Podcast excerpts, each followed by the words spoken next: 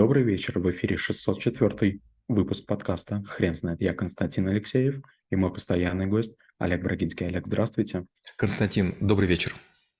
Хрен знает, что такое вывод, но мы попробуем разобраться. Олег, расскажите, пожалуйста, почему это навык? А, многие люди являются ходячими энциклопедиями. Они знают что-то и об этом все время говорят. А, это может быть учебник, это может быть э, газета, это может быть какой-то э, сериал. Но многие люди, они даже не догадываются, что они, как говорящие какие-то такие, знаете, игрушки, повторяют то, что и в них выдали. И когда они сталкиваются с какой-то неопределенностью, они не знают, как действовать. Какой книге посмотреть, где поискать. Многие думают, что если Сири спросить, она ответит. Но у меня вот была там трехдневная поездка в Сочи, и в гостинице, в номере, где я жил, была Алиса, умная колонка. Я так разочаровался.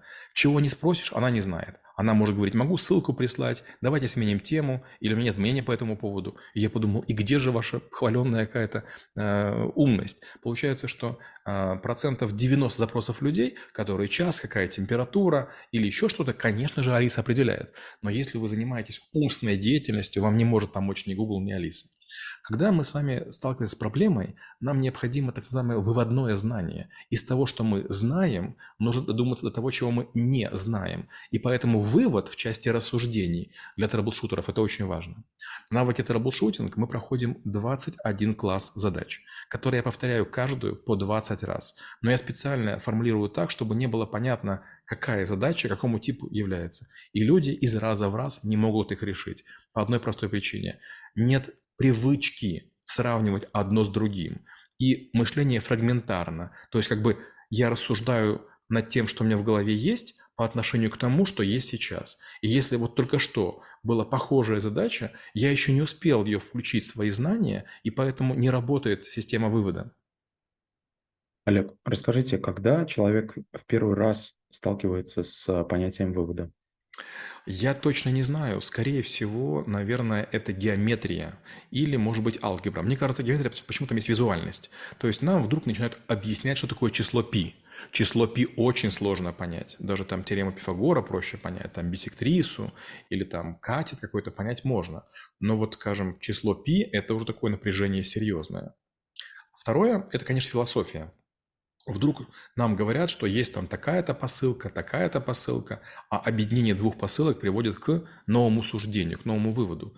И это многие понять не могут. Знаете, э, я когда стал юристом, я перестал бояться многостраничных документов. Но многие мои родственники, друзья, знакомые, они, не читая документы, делают вывод, если написали юристы, мы там ничего не поймем. И попытка объяснить, поймите, юрист – это любой человек, который имеет диплом. Красный он, не красный, вы же не знаете. А вдруг вы пошли к худшему юристу? Почему вы думаете, что худший юрист разберется в этом лучше, чем вы? Вы не могли бы, пожалуйста, ответить на вопрос, который стоит миллион долларов? А как проверить правильность а, вывода, который приходит а, к человеку? Это не очень сложно. На самом деле нужно одну задачу решать минимум тремя способами и в три разных времени. Многие думают, что если у нас мозг один, то он будет приходить а, к одинаковым выводам каждый раз. Это не так. Предположим, вы думаете, что купить, а, дорогой iPhone или камеру GoPro. И вот если вы будете находиться дома, на улице и в пути, вам могут прийти разные аргументы. Вы рассуждаете, какой купить костюм, черный или синий. Тоже побудьте на солнышке, побудьте под дождиком и, допустим, подумайте ночью. И вы поймете, что время и окружение определяют способ вашего мышления. Многие люди не любят рассуждать. Как следствие, они думают, если я об этом один раз подумал, дело решенное, вопрос закрыт. Неправильно. В разных ситуациях, в разном настроении нужно подумать о чем-то, и вы вдруг поймете, что из трех попыток подумать, две ведут в одну сторону, а одна в другую. Все понятно, что делать? Олег, вы не могли бы, пожалуйста, рассказать про такой фактор в выводе, как субъективность? Ну, конечно, субъективность есть. А, знаете, вот если вам кажется, что вы делаете правильные выводы, а жизнь летит под откос, скорее всего, у вас неправильные выводы, а, а не что-то с жизнью. А, опять же, вот когда нам показывают какие-то вещи там про юристов или про каких-нибудь там боевиков или про каких-нибудь там мошенников в сериалах, нам кажется, что можно блефовать, можно обманывать, еще что-то делать. Нет, так не работает. Вы знаете, большинство людей э, имеют знакомых, друзей, которые позволяют их, им никому не бояться. Это раз. Второе. Очень многие люди имеют а, скромный вид, и поэтому вот попытка на, на них наехать приводит к тому, что в какой-то момент полетит удар в челюсть. Потому что скромненький человек может вполне быть боксером. Буквально было два кейса недавно. В Бразилии парень попытался у девушки телефон забрать, а она оказалась звездой ММА. Так он был сда- сдаться полиции больше рад, чем с ней находиться. И вторая история тоже в Америке.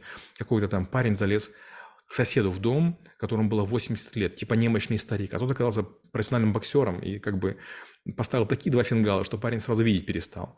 Вот это про это.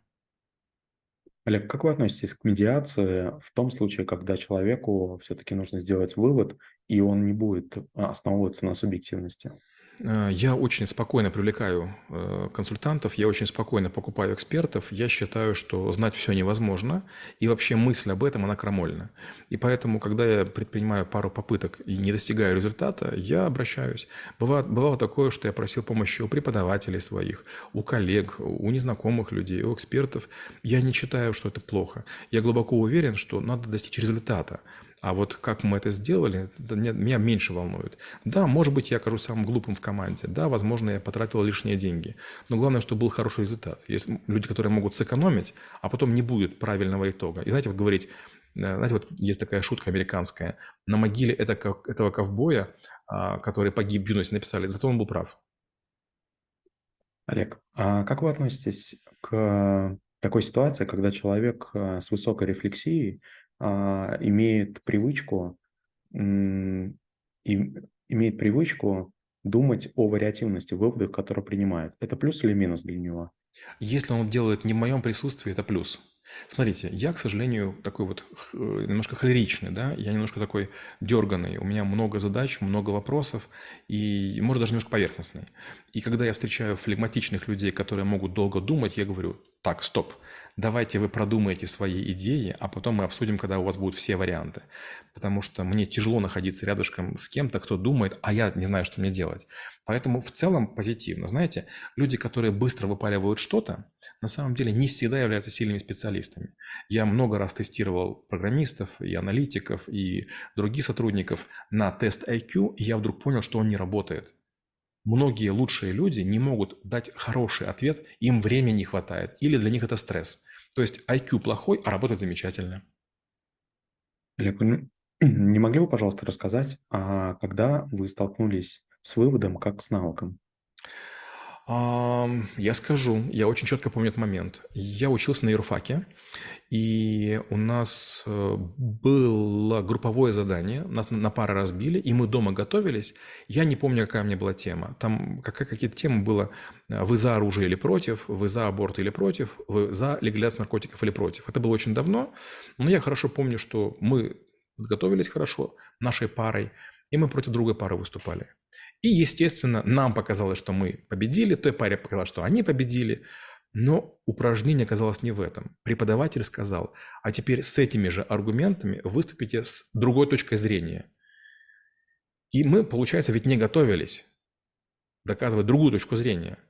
Но мы блестяще выступили. И другая команда блестяще выступила. И я помню, как, как вот мы так затихли, и такая была странная очень перемена.